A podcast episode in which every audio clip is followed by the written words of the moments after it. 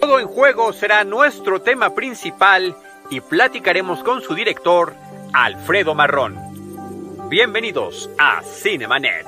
El cine se ve, pero también se escucha. Cinemanet. Con Charlie del Río, Enrique Figueroa, Rosalina Piñera y Diana Azul. Cine, cine, cine y más cine. Bienvenidos. Cinemanet.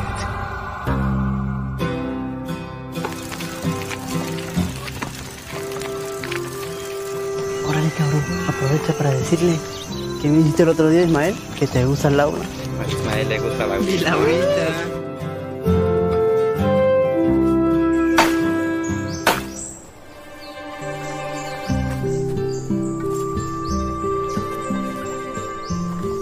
Te vi que andas de noviecito. Sé que tú sabes secretitos míos por ahí.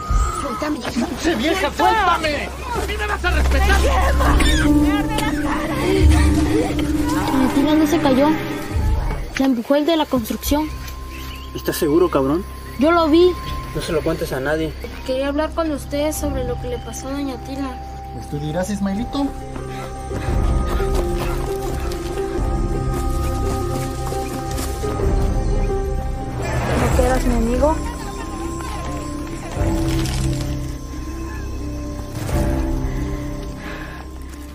Bienvenidos a Cinemanet, yo soy Charlie del Río, a nombre de todo nuestro equipo les doy la más cordial bienvenida de Enrique Figueroa, de Diana Su, de Rosalina Piñera y de nuestro productor Jaime Rosales, James en los controles, en la transmisión. Muchas gracias. Y hoy me da muchísimo gusto saludar a Deidali Gómez, que me va a acompañar en esta charla con el director de la película mexicana Todo el Juego. Deidali, ¿cómo estás? Muy bien, muchas gracias. Feliz de estar en este vivo con ustedes, con todos los que nos van a acompañar. Así es, muchísimas gracias, Deidali, y en el podcast también. Y me da muchísimo gusto darle esta bienvenida al realizador Alfredo Marrón. Su película Todo en Juego está de estreno en la Cineteca Nacional. Estimado Alfredo, muchas gracias por acompañarnos. ¿Cómo te va? Bien, muchas gracias a ustedes por estar aquí y encantado para platicar largo y tendido. Estupendo. Alfredo, tanto de Iralí como un servidor ya tuvimos la oportunidad de ver la película. Lo que hacemos en estas charlas con nuestro público cinéfilo es pedirle al realizador que lo primero que haga sea darnos una breve eh, premisa de lo que trata la historia, los elementos más básicos para que nuestro público sepa de qué trata la cinta. Eh, todo en juego es una historia, rural que mm, se desarrolla en la costa, en cualquier costa eh, que podemos encontrar en el largo territorio de México, sobre un chico que está pasando de la niñez a la adolescencia, de 12 a 13 años, en 1900, entrando casi a 1990, 1989, y donde ve un nacimiento que le va a cambiar eh, la vida. él tendrá que sortear diferentes circunstancias y por primera vez se enfrentará a la chica que a su primer amor y por otro lado a sus miedos y a su pasión que es el béisbol. Muy bien, eh, Deidali. Eh, pero además es una película que está situada en otra década y que, eh, pues aparte de, de, este contexto rural que tiene, pues tiene mucha nostalgia para aquellos que estamos en un tiempo donde ser niño implicaba no tener acceso inmediato a toda la información. Completamente. De hecho, la película como la situamos y al ser de época, este, en el lugar donde está situada y por cómo está situada, lo único que llegaba como tal era la radio con pilas, ¿no? ni siquiera la televisión. No hablemos ya del internet y de todo lo que pueden rodearse ahora los adolescentes, incluso en los mismos lugares donde filmamos la película, ¿no? Este, que es ahí como ya una contraposición, porque cuando llegamos ya a filmar, este, ya había postes de luz. Cuando yo visualicé la filmación en este lugar, en, a, cuando yo era adolescente, digamos, que conocí estas playas y demás, no había nada, eran lugares completamente vírgenes. Por eso decidí situarla en su momento ahí. Pero sí, evidentemente el contexto ha cambiado, pero lo que buscábamos con la película que buscaba María desde el guion y yo como director era entender y situar una película en un origen de lo que vendría siendo de alguna manera eh, los inicios de lo que podría ser o lo que es la violencia en México, que creo que es bien importante hacerlo y que no quería que contar una película donde ves necesariamente el narcotráfico, la violencia, las muertes, la sangre. Y, esta es una de las razones por las que está ubicada en esa época, en ese año de 1989, que la película es muy clara en el momento eh, en que nos está ubicando, Alfredo. No, en realidad sí se escribe de origen la película. Eh, la guionista es María Diego, es una eh, guionista muy seria con una trayectoria bien, bien interesante. Y María es, es tabasqueña, ¿no? Entonces ella escribió esta historia eh, pensando en su adolescencia, cómo eran los lugares, ¿no? Este, cómo visualizaba este, los lugares donde ella había pasado su niñez, su adolescencia. Em, ella en concreto tuvo una imagen muy fuerte cuando vio justamente a unas chicas agredidas en el pueblo donde era, eh, justamente en una parte también que está, la película está contada en, en capas, ¿no? Y esta parte era de alguna manera el México machista que siempre ha estado presente, ¿no? Y con prejuicios y con estigmatizaciones. Este, eh, hay algo bien, un dato interesante dentro de la película. El sonidista es Antonio Diego, que es eh, el sonidista de más de 100 películas, ¿no? Hizo Amores Perros y Tu Mamá también, las primeras películas que se hacían, este, La Mujer de Benjamín y todas esas películas, es el hermano de María. Y justo cuando filmábamos la película, él de pronto me contaba pasajes, ¿no? Me decía, mira, Don Chuncho está el personaje que en el pueblo hacía esto, esta chica era lo que hacía acá, pero él me lo contaba como anécdota, ¿no? Entonces a mí me quedaba muy claro que era algo que María había vivido y que, que lo había querido contar como tal. Ok, eh, a mí siempre me interesa también saber cómo fue este proceso, ¿no? De, llegar al guion, de seleccionar a estos actores. Eh, llama la atención, por ejemplo, que la película se está viendo en una época donde hemos visto, por ejemplo, mucho a Luis Alberti y a Mónica del Carmen en, diferentes películas mexicanas. Y bueno, eh, verlos otra vez en esta, la verdad es que me parece muy grato, ¿no? Este, seguir como también este camino de ellos. Sí, Deidali, este, mira, eh, como que hiciste tres eh, comentarios, preguntas que son bien interesantes. Lo primero es cómo llegó el guion y cómo quisimos contarlo. María tenía el guion ya escrito con anterioridad y me buscó a mí porque yo trabajaba en, en 11 niños. Yo había sido, yo era director de 11 niños y había hecho series como El Diván de Valentina, futboleros y demás, y a ella le gustaba mucho el acercamiento que tenía en el trabajo actoral con, con los chavitos. Ese es como la parte, yo creo que donde arranca como el acercamiento. Una vez que está el acercamiento con María, este, yo le dije que yo quería hacer como un replanteamiento de algunas cosas, porque yo quería generar un espacio, este, digamos, mm, construido de lo que es el pueblo, porque si tú ves el pueblo, un pueblo que yo generé como tal, no es que sea Mazunte, si tú vas ahora a Mazunte, eso ya no existe como tal, entonces yo generé este espacio como tal, de tal manera que fuera una especie de cuento, que fueras entendiendo el planteamiento, el desarrollo del que se nace, a María le gustó mucho. Luego, em, pues yo veo eh, mucho cine y estoy como en la constante de observación de distintos actores. Nosotros hicimos el principio de la película en 16 y la terminamos de filmar, que la filmamos en dos etapas en el 17 y yo ya conocía evidentemente la trayectoria de Mónica del Carmen y de Luis, que son estupendos actores, pero bueno, este año ganaron el Ariel de nuevo Mónica y, Luis. Em, Luis no estaba, eh, digamos, hasta arriba como está ahora, pero era porque yo los había seguido y porque los conocía. De la misma manera yo había visto cosas de Mercedes Hernández que acaba de ganar Morelia, y que es una estupenda actriz. Y bueno, de Dago que te digo, o sea, Dago sí estaba muy consolidado. Venía desde antes de hace algunos años del violín, pero su trayectoria es espectacular. Y también contábamos con Leonardo, Leo, Leonardo Daniel, que es el del Vigilante, que también ya había tenido el Ariel. Entonces, lo que nosotros hicimos en cuanto al casting fue eh, buscar a los personajes que nos podían apuntalar la parte adulta pero hacen un trabajo de casting con Rocío Belmont muy fuerte con los niños, porque sabíamos pues, que era parte fundamental y hacer una fusión muy fuerte. Eh, este trabajo de casting duró más de tres meses, ¿no? Este, lo hicimos en todo, en todo Oaxaca.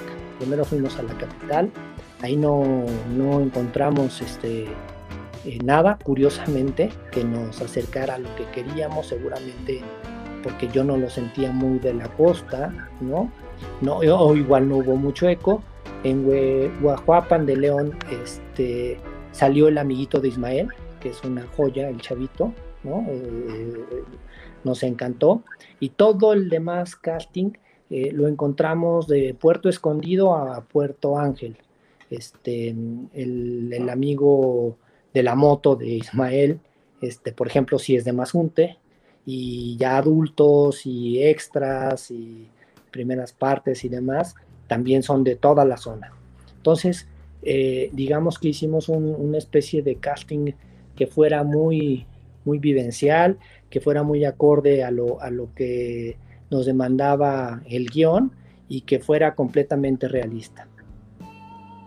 Y que funciona muy bien porque efectivamente, como nos estás relatando, están coexistiendo, conviviendo en pantalla y funciona la fórmula, estos actores consolidados a lo largo ya de muchos años. De verdad que es increíble que, como bien acabas de comentar recientemente, Mónica del Carmen Ganoso, Ariel eh, por asfixia y Luis Alberti por mano de obra ya habían realizado esta película contigo y claro la trayectoria que nos estás contando de la Goberta Gama, pero qué interesante enterarnos de este proceso que viviste también para encontrar a estos jóvenes y que terminan eh, funcionando muy bien. A mí me gustaría que nos platicaras un poquito el título de la, de, la película, pues también está jugando con la serie de eventos eh, terribles que está presenciando el joven protagónico y, eh, y el elemento del béisbol. ¿Quién integra este elemento? Sí, bueno, primero, ya como redondear un poquito en cuanto al, al casting, decir que, nos pasó un fenómeno bien interesante porque eh, una vez que acordamos cómo íbamos a quedar con, los chicos y demás, hicimos un trabajo, un taller de, actuación con ellos de entre un mes, tres semanas, ¿no? porque fue moviéndose dependiendo eh, la, magnitud del personaje.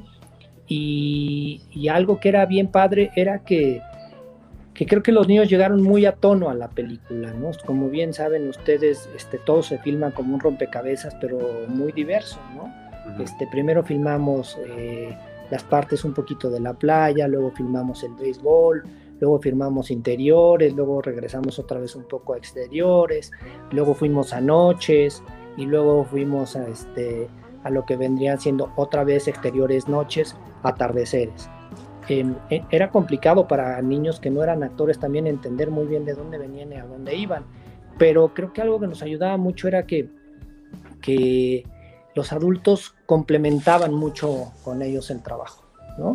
Este, a la hora de, llegar a una secuencia y, trabajar, bloquear la escena, eh, se volvía algo muy, muy rico, porque nuestros actores nos ayudaban bastante, ¿no? En, la mecánica, en concentrarse, en sentir el rigor, todos los chavitos. Entonces yo, yo te puedo decir que, como contemplando esta parte, es bien importante redondear diciendo que, que los niños, cuando estaban los, los, actores adultos, daban un extra bien, bien importante, ¿no?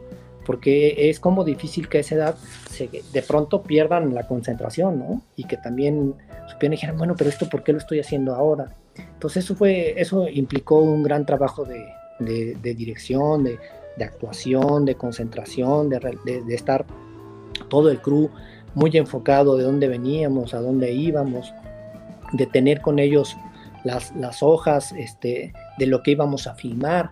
Eh, luego eh, yo constantemente, si veía que teníamos que modificar algo que se iba moviendo por el bien de la historia, hacía unas hijuelas con la asistente de dirección, se las pasaba a producción, para que al día siguiente los niños llegaran con, con algún texto porque algo se había modificado, porque algo había crecido en la historia, ¿no? Y luego la parte de todo un juego es, es un juego, ¿no? De, de, dos cosas que tienen que ver en concreto con con el juego de Ismael y la vida, y por otro lado el juego de béisbol, que es esta cuestión de con Ismael, que él tiene un asma, ¿no? que son eh, cuando yo estuve revisando teníamos como dos partes, ¿no? El asma la puedes tener de una manera física, pero también muchas veces es algo psicológico, ¿no? Es como algo que tienes que vencer. Entonces era el, juego de, eh, que es el logline de la vida, ¿no? Este, de, la película, ¿no? Este, tienes que jugarlo y, a veces pues, lo juegas o lo pierdes, pero tienes que jugarlo a ganar. Entonces Ismael justamente eh, tiene por un lado, ¿no? El, primer amor, pero por el otro lado, esta parte de decir tengo que crecer y apostarle y jugarle y ganar o perder, pero tengo que jugar. ¿Y por qué béisbol en, particular? Además, con este campo eh, idílico que nos estás presentando. El, el, guion era así y creo que es muy importante comentarlo. Este, cuando yo leí el guion y luego cuando trabajé con María, todo el guion estaba envasado, basado mucho incluso en ciertos diálogos, en ciertas secuencias, en el amor al béisbol. Eh, te contaba, les contaba que María es, es, tabasqueña y en Tabasco el, béisbol es muy importante, pero no solo en Tabasco, en el, en el sur, en las costas, en el norte, ¿no? Y no sé eh, si ustedes, me, refiero al público, eh, tengan claro que eh, la liga más importante en México de béisbol es la Liga del Pacífico, ¿no? Entonces ahora en la Liga del Pacífico de pronto llega a haber jugadores que jugaron la, este, eh, ahorita se jugó la final de las estrellas en Estados Unidos y había jugadores que venían a jugar a México en la Liga del Pacífico. Pero como que nosotros tenemos muy situado siempre el, como deporte el fútbol, ¿no? Entonces en realidad el guion parte desde el principio con el juego de béisbol, ¿no? con el juego de pelota como tal. Entonces, este, por eso también son muy claros los nombres de cuando está la confrontación esta importante entre Bernabé, que es Luis Alberti, e Ismael, que se enfrentan al final, que le pregunta sobre los jugadores, ¿no? Por eso es tan preciso, porque estaban muy claros desde el guion con María. Muy bien. Ahora, por algo, también muchas personas le llaman el rey de los deportes, ¿no? El juego de si lanzas mal la pelota o si el jugador, yo me, puse a ver mucho béisbol, la verdad. Este, si la señal la manda el entrenador o si es zurdo, este, el que está bateando cambian al pitcher y demás. Si es una estrategia la que, la que tienes que llevar a cabo. Es, un deporte mucho más de inteligencia. Evidentemente tiene que ver con la habilidad de los deportistas, pero no es como, por ejemplo, en el, fútbol sí depende mucho si juegas en equipo y la habilidad del momento. Pero, pero el béisbol sí puede haber mucho más estrategia, ¿no? Eh, yo quería eh, volver a comentar, eh, es una película que tiene por un lado justo el, tema deportivo y este sueño que tiene nuestro protagonista es muy luminosa, pero por otro lado tiene esta, esta oscuridad que, la, que da mucho miedo, o sea, yo todo el tiempo que la veía pensaba, bueno, si a un adulto le daría miedo esta situación que le está pasando a, Ismael, pues a cualquier niño obviamente esto es de terror prácticamente, ¿no? Sí, mira, eh, el guion, y por eso se sitúa también en esa época, te estoy hablando de que cuando yo veo el guion de María es por 2012, pero María ya lo tenía terminado antes, eh, tal vez 2008, por ahí, pero además lo había hecho de antes, ¿no? Entonces, cuando yo vi esto que tenía que ver con la llegada de la luz, con la llegada de la carretera a los poblados y demás, a mí me recordó mucho este, este, esta parte de cuando yo era muy joven, muy chiquito, del programa de solidaridad, que de hecho está planteado en los anuncios de la película de Carlos Salinas de Gortari, que era pues, que iban a llevar la luz y, la prosperidad a los caminos, ¿no? Pero es justamente también un guiño que tiene el guion de la película, que es la lucha del bien y del mal, y en este caso no quiere decir que el progreso sea malo, pero es nada más como decir, llega el progreso, a un pueblo que tiene cosas muy buenas, trae cosas muy buenas, pero también trae cosas malas. ¿no? Como lo bien lo planteas de alguna manera es la lucha del bien contra el mal. y había que ser como consecuentes en esta parte de decir, ¿sabes qué? Este, pues es la luz y es la noche. Y así está muy clara la película. O sea, si ustedes lo ven, hay momentos muy importantes cuando se hace la luz, ¿no? En, en la película y cuando son los atardeceres o cuando son las noches. Entonces es como esta, esta eh, el bien, el mal, la luz, eh, la oscuridad, pero que sí estaba muy planteado y que trabajamos mucho para que pudiera funcionar. Algo que nos han dicho las personas que han podido ver la película justamente es que, que sí están viviendo mucho la película, ¿no? Que, que sí salen queriendo golpear a Luis. o sea, que salen muy enojados con Luis, pero para bien. O sea, que es un, porque también por otro lado nos decían es un, es un malo que quieres de alguna manera, o sea, no es solamente el malo este, eh, mal, sino que trae matices, ¿no? Y pues que es parte de un contexto y de una historia y que pues es parte de las circunstancias que están viviendo. Y en esos contrastes que nos estás comentando están, por supuesto, esto que estamos viendo en estas imágenes que el productor Jaime Rosales nos está poniendo de tu película, espacios bellísimos eh, que contrastan con esta realidad de la violencia de género. Eh, que efectivamente está este elemento eh, encarnado por Luis Alberti, que es el que pervierte parte de lo que está sucediendo, pero también está este machismo y esta misoginia arraigada en este pequeño poblado. Sí, es, es eh, hasta la fecha lo estamos viviendo, ¿no? Pero es como muy complejo pensar que en el 2020 este, seguimos cuestionando el machismo en México cuando somos un país extremadamente machista, ¿no? Eh, esta película te plantea justo eso, ¿no? En un pueblo eh, pequeño y demás, pues el comisario, los niños mismos, este, los chavitos del béisbol, el, la persona, el personaje que llega de fuera, pues sí deciden sobre la situación y sobre la vida de las mujeres, ¿no? sobre lo que creen y sobre lo que piensan, y no hay como un respeto, las echan del pueblo, tal cual, por un, por un este, pensamiento anacrónico ¿no? De la maldad o que si son oscuras o por pensar completamente diferente y, sin, pensar en la historia que había detrás de esa chica. ¿no? Eh, eh, esto lo, seguimos viviendo, pero en todas partes de México y no solo en México, vamos, en el mundo creo que somos un planeta muy machista y que nos corresponde sí situar estos temas. Yo tengo una hija y creo que es bien importante darle la vuelta y que, que si eh, vayamos dándole un sentido a, un, pues por lo menos en, lo que a nosotros compete, un país mucho más este, igualitario, eh, que tendría que ser porque sí. Eh, yo tengo la duda, eh, ¿qué opinas de del tiempo en el que se está estrenando tu película? O sea, estamos hablando también de un año muy especial. Eh, te cuento, mira, nosotros se nos complicó por distintas circunstancias el estreno, pero no fue por algo malo, sino más bien no, no se nos fueron dando algunos ingredientes y justo ahora lo que nosotros peleamos fue darle la vuelta en el sentido de decir que eh, creíamos que teníamos que estrenarla ya y que además si lográbamos eh, conciliar ciertos tiempos nos iba a funcionar muy bien, les explico por qué. La ruta es, salimos en Cineteca de manera simbólica, en el espacio más importante del cine en México, y estamos muy contentos de estar ahí. Ha estado yendo la gente a ver la película.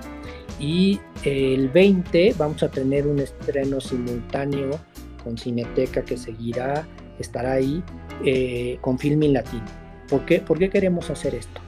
Porque la película se hizo con recursos públicos. Entonces nosotros nos sentimos en la, en la obligación y, yo de haber hecho televisión pública, de regresarle a, los mexicanos parte de algo que, que es un contenido eh, que les puede dejar algo, ¿no? Este, por lo menos pasársela bien en el menor de los casos, que es a lo que aspiramos. Segundo, de, después de eso, lo que vamos a buscar es eh, tener un par de pasadas en canales públicos con promoción, estamos trabajando en ello, para que todavía la vea más gente. Y eh, esto estamos hablando ya a finales de mes, eh, buscar que en diciembre, por ahí del 10, ya llegue a plataformas, que también creemos que puede ser que por cómo estamos en tiempos y como nos hemos comportado, probablemente estemos de nuevo encerrados, confinados, que pueda hacer que la gente empiece a ver mucho la película, porque también es evidente que los tiempos han cambiado, ¿no? Ahorita el cine como tal, pues mucha gente lo está viendo en plataformas. Entonces, a nosotros no habría mayor honor que la gente la viera mucho este, de cualquier manera. Que es, eh, Alfredo, una de las ironías de la circunstancia que tenemos ahorita.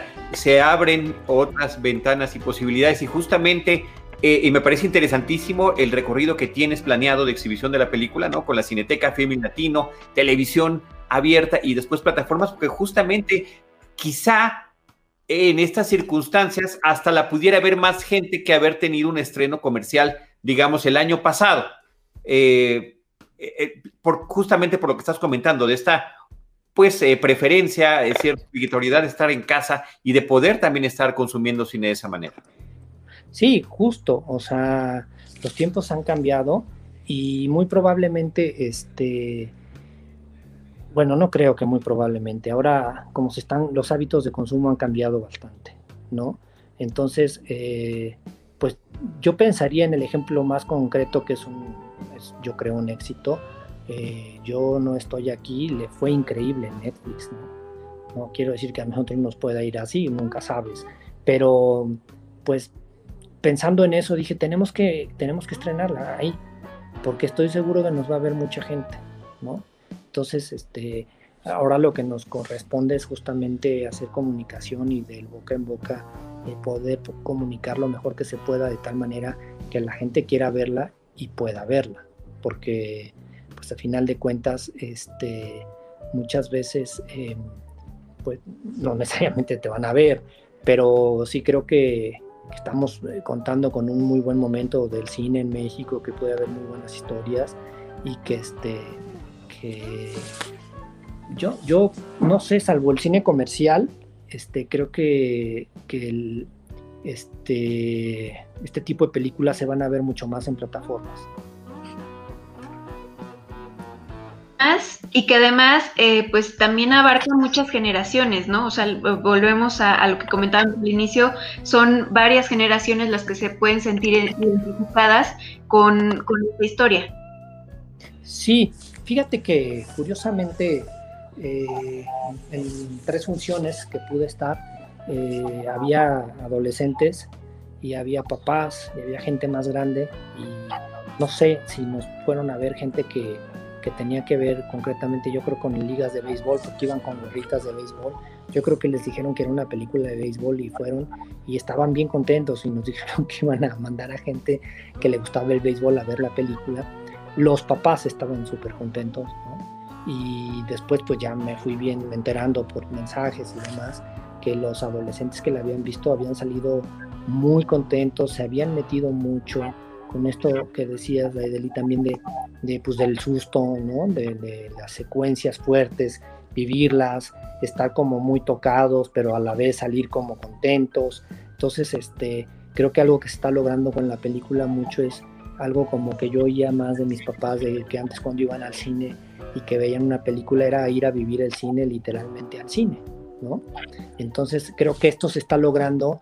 Eh, eh, algo que quiero comentar que es importante es que si yo la recomiendo en mi expertise de televisión para niños, eh, la recomiendo para niños mayores de 12 años en adelante, ¿no? Pero creo que de ahí a señores ya de ochenta y tantos, este, la pueden pasar muy bien y, disfrutar bastante. Porque tiene un, una tiene un guion muy claro, ¿no? Un planteamiento, un desarrollo, un desenlace. Es, un coming este, muy, muy casado, y, pero es un drama, ¿no? Sí, sí, es un drama. Eh, eh, quisiera un poquito de la fotografía de la película, de este preciosismo que César Gutiérrez eh, con quien ya has trabajado previamente, recoge la película y, y, para muestra un botón, porque me parece que es una de las secuencias que más me gustaron y conmovieron de la película eh, visualmente. Este pequeño recorrido que hace Ismael con el chofer del eh, camión que le está ofreciendo que él puede conseguir otra vida si se va a trabajar también a manejar uno de estos microbuses y demás. Y estamos viendo una serie de estampas hermosísimas de la playa, del atardecer, de, este hombre que, le ayude, que está sentado en su patio. Eh, son momentos hermosos, pero que además le están hablando al personaje de lo que podría dejar si se animara a esa aventura. Sí, Charlie, como bien mencionas, este, no es mi primer proyecto con César.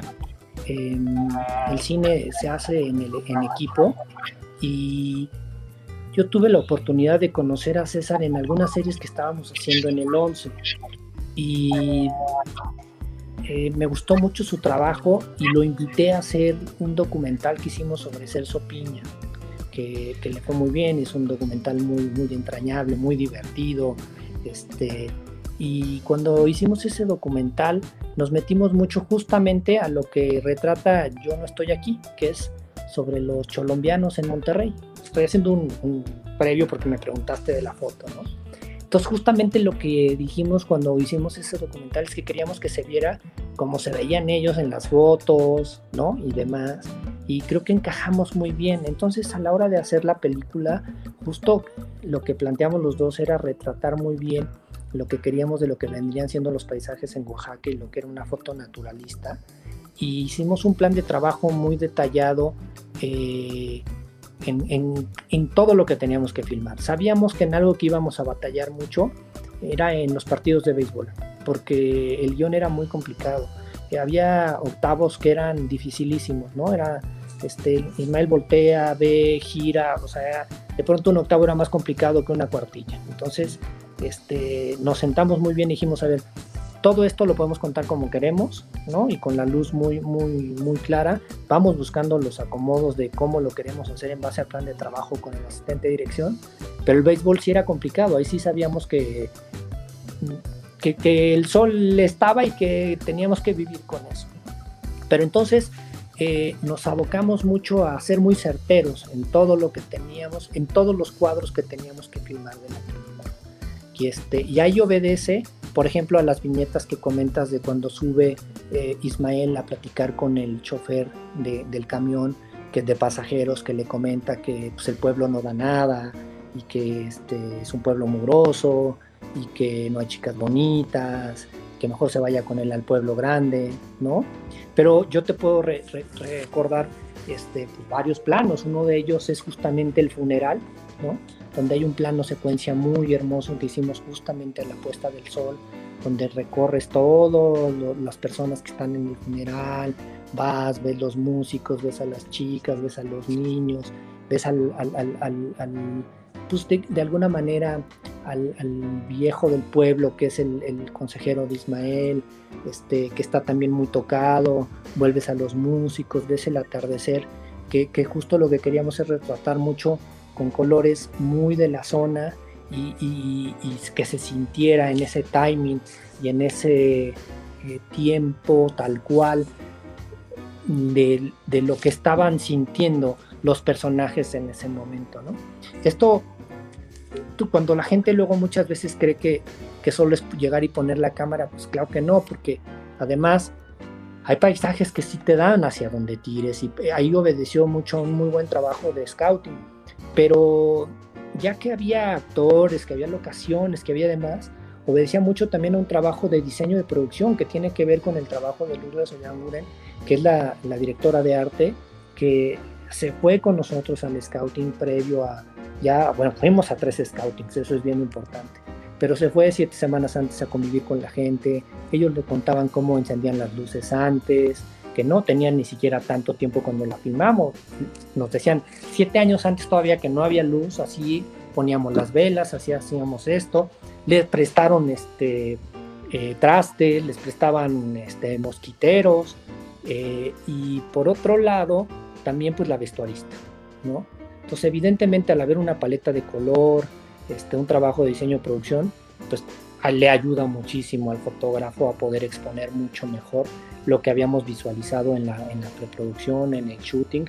Nosotros teníamos en el, en el shooting de, de, yo tenía mi shooting técnico, pero César tenía en su guion dibujado en cada, este, en cada página los cuadros que íbamos a filmar. Una pena que ahora este, no tengamos ese guion. Pero le dije, ¿dónde está el guion? El otro día que lo vi, dice, pues si lo perdía todos los días del rodaje, imagínate que cómo lo voy a tener todavía ahorita. Pero era un, guion muy bonito, porque a, la vuelta de cada, de cada secuencia venían los dibujos de lo que íbamos a filmar y lo veíamos. Yo veía el mío, el técnico, y él sacaba el suyo y recordábamos con el asistente de dirección dónde iba justamente la cámara.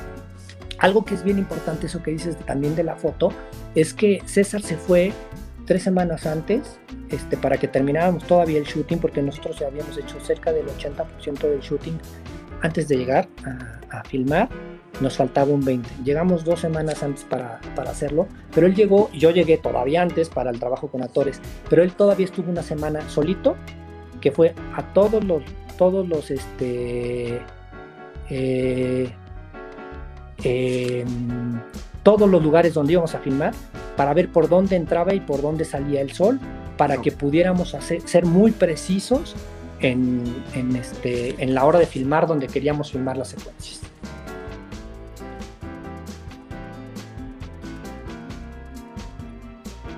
Y en cuanto a estos eh, valores de producción que estamos platicando, creo que eh, te interrumpimos un poquito cuando hablabas del sonido al, principio de la entrevista. Ah, sí, bueno, les decía de, Toño Diego, que es el, sonidista. Eh, hubo creo que un trabajo muy fuerte porque, o sea, no solo en, las secuencias con los personajes, sino también en, este, en los juegos de béisbol y demás. Entonces, eh, todos nos protegíamos y hacíamos los famosos wilds, ¿no? De si lanzaba la pelota, que la agarraba, cómo la cachaba y demás. Pero además, él, cada que terminábamos los sábados, se ponía de acuerdo con los de béisbol y se iba a grabar partidos de cosas que habíamos hecho. Y cada que filmábamos, por ejemplo, atardeceres, iba ya a esa hora, este, se iba antes y grababa los famosos wilds de cómo estaba el, cómo se oía el mar, porque el, el mar, evidentemente, como ustedes lo ven, este, cambiaba bastante en intensidad, en volumen, en presencia, en primer plano, en segundo plano, en tercer plano. Pero después de eso hubo un gran trabajo con Alex de Casa, que es el que hizo el diseño sonoro, para empatar todo, para que no hubiera días perdidos. Este, es bien difícil, por ejemplo, en el mar que los, los diálogos estén limpios. Entonces este, nos fuimos con diálogos mega protegidos también y hicimos algunos ADRs con, con ellos que en concreto eran los que no quedaban, pero también que quedaran muy bien empatados. Y por otro lado, hicimos parte de la música con un músico oaxaqueño que se llama Rubén Luengas, que toca en un grupo que se llama Pasatono, bueno, él es el, creador de Pasatono, y con un, este, con Amado López, que es este, nuestro músico de acá, y fusionamos las dos cosas que encontramos de ellos para, para el score de la película y que funcionara muy bien porque algo que es bien bonito es que nos han dicho las personas que la han visto en cine que salen como con, todos los rubros muy contentos, no saben cómo decírnoslo porque no es gente que trabaja en esto, pero nos dicen es que se ve y se oye muy bien. O sea, no es como antes nos, nos pasaba, ¿no? Que el cine mexicano estaba muy bien, pero de pronto no se oía. Y este, y no, en el cine se oye bien bonito, ¿no? Y me da mucho gusto que en la cineteca se escuche también, porque luego están estas cosas de que dicen, no, bueno, igual en la cineteca no se oye bien.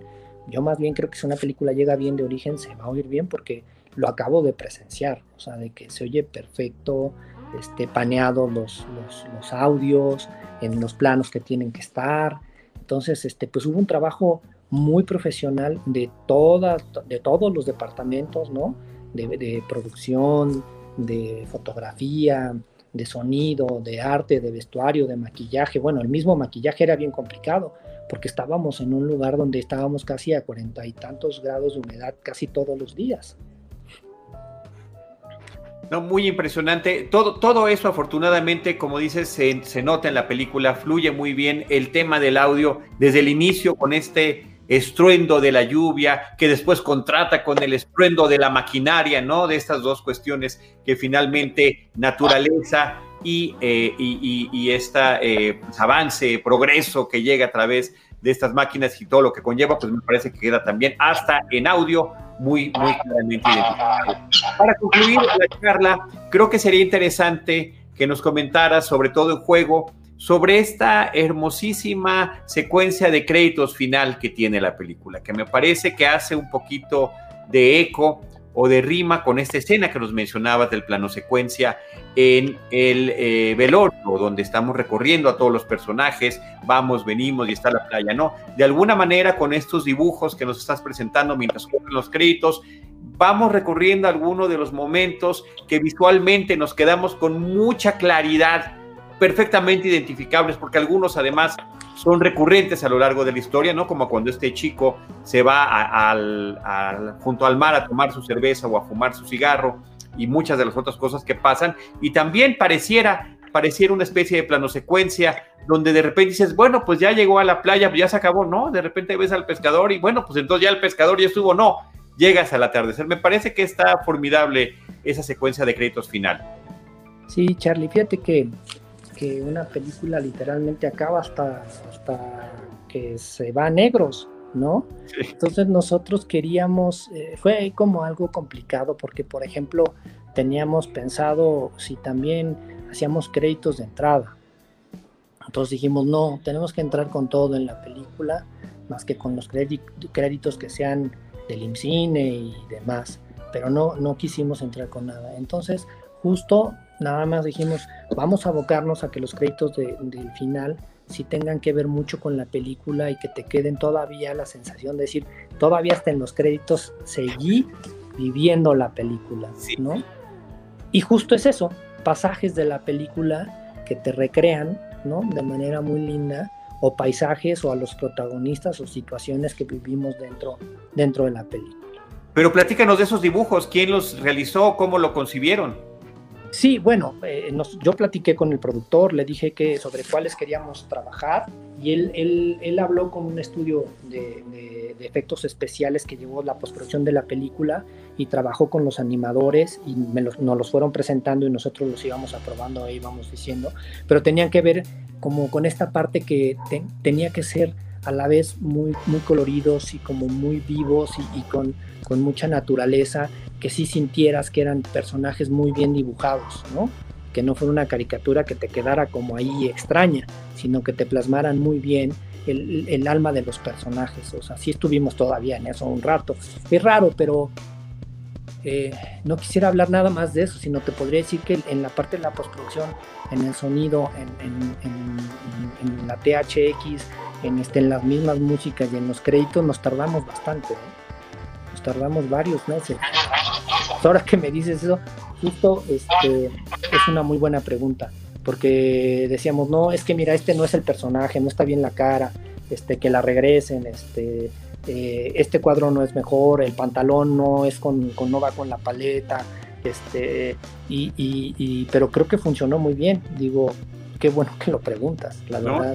es, un, es un gran recorrido final por ese poblado en el que estuvimos viviendo a lo largo de la historia. Deidali, no sé si tengas algún comentario final pues eso, ¿no? Que se queden hasta, hasta el que queden negros, ¿no? Puntualizar y eh, pues que es muy importante que vean esta clase de películas también porque nos, nos levantan el ánimo, ¿no? Así es, y, nada más esta nostalgia, no quiero abundar sobre el tema, pero sí sentí extraño ver en los créditos ya hasta el final de la película esos agradecimientos y demás, pues está Fidecine, está Interjet y son de las cosas que este año 2020 verdaderamente eh, nos está cambiando de una manera brutal y dramática, ¿no? Entonces, este, qué, fuerte, hasta eso se siente ya distinto, Alfredo, en este final. No sé si tengas algún comentario final, ya nos platicaste dónde está la película, a dónde va a llegar, cómo la va a poder ver la gente, pero no sé si quieras comentar sobre alguna red social o eh, personal que quieras comentar. No, bueno, nos pueden seguir en redes en todo en juego, tal cual, este, y que sí estén como muy al pendiente, que la vean, ¿no? Hay que ver cine mexicano, puede gustarles, no gustarles, ojalá les guste, pero bueno, pues cada quien.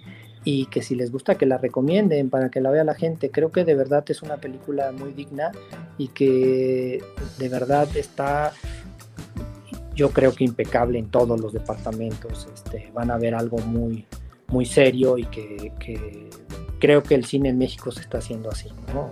Todas las películas que se están haciendo se hacen con mucho profesionalismo, que es un poco lo que mencionabas. Ojalá este, podamos cuidarlo y, y seguir haciendo mejores películas cada día. Pues muchas felicidades, Alfredo. Gracias por este, eh, esta historia que nos has regalado. Eh, nosotros desde Cinemanet la estamos compartiendo con nuestro público. También que ellos nos comenten, eh, dependiendo cuando escuchen o cuando vean esto, en qué plataforma la vieron o si la vieron en la Cineteca o de qué medios se pueden aproximar a todo en juego. A Deidali, arroba Deidali, la pueden seguir también para ver todo lo que está platicando sobre cine en ADN 40, en sus propias redes sociales, cápsulas, entrevistas, comentarios sobre cine. Así que muchas gracias, Deidali, qué gusto tenerte como parte del equipo Cinemanet del que has formado parte eh, desde hace tanto tiempo. Gracias, igualmente. Alfredo, muchas gracias. Gracias, y nosotros agradecemos a Jaime Rosales, nuestro productor. Eh, a mí me pueden encontrar, ahí está tu guante de béisbol. Ahí me pueden encontrar como arroba Charlie del Río. Y les recuerdo que nosotros estaremos esperándoles en nuestro próximo episodio con Cine, Cine y más Cine. Esto fue Cinemanet. Con Charlie del Río, Enrique Figueroa, Rosalina Piñera y Diana Su. El cine se ve, pero también se escucha.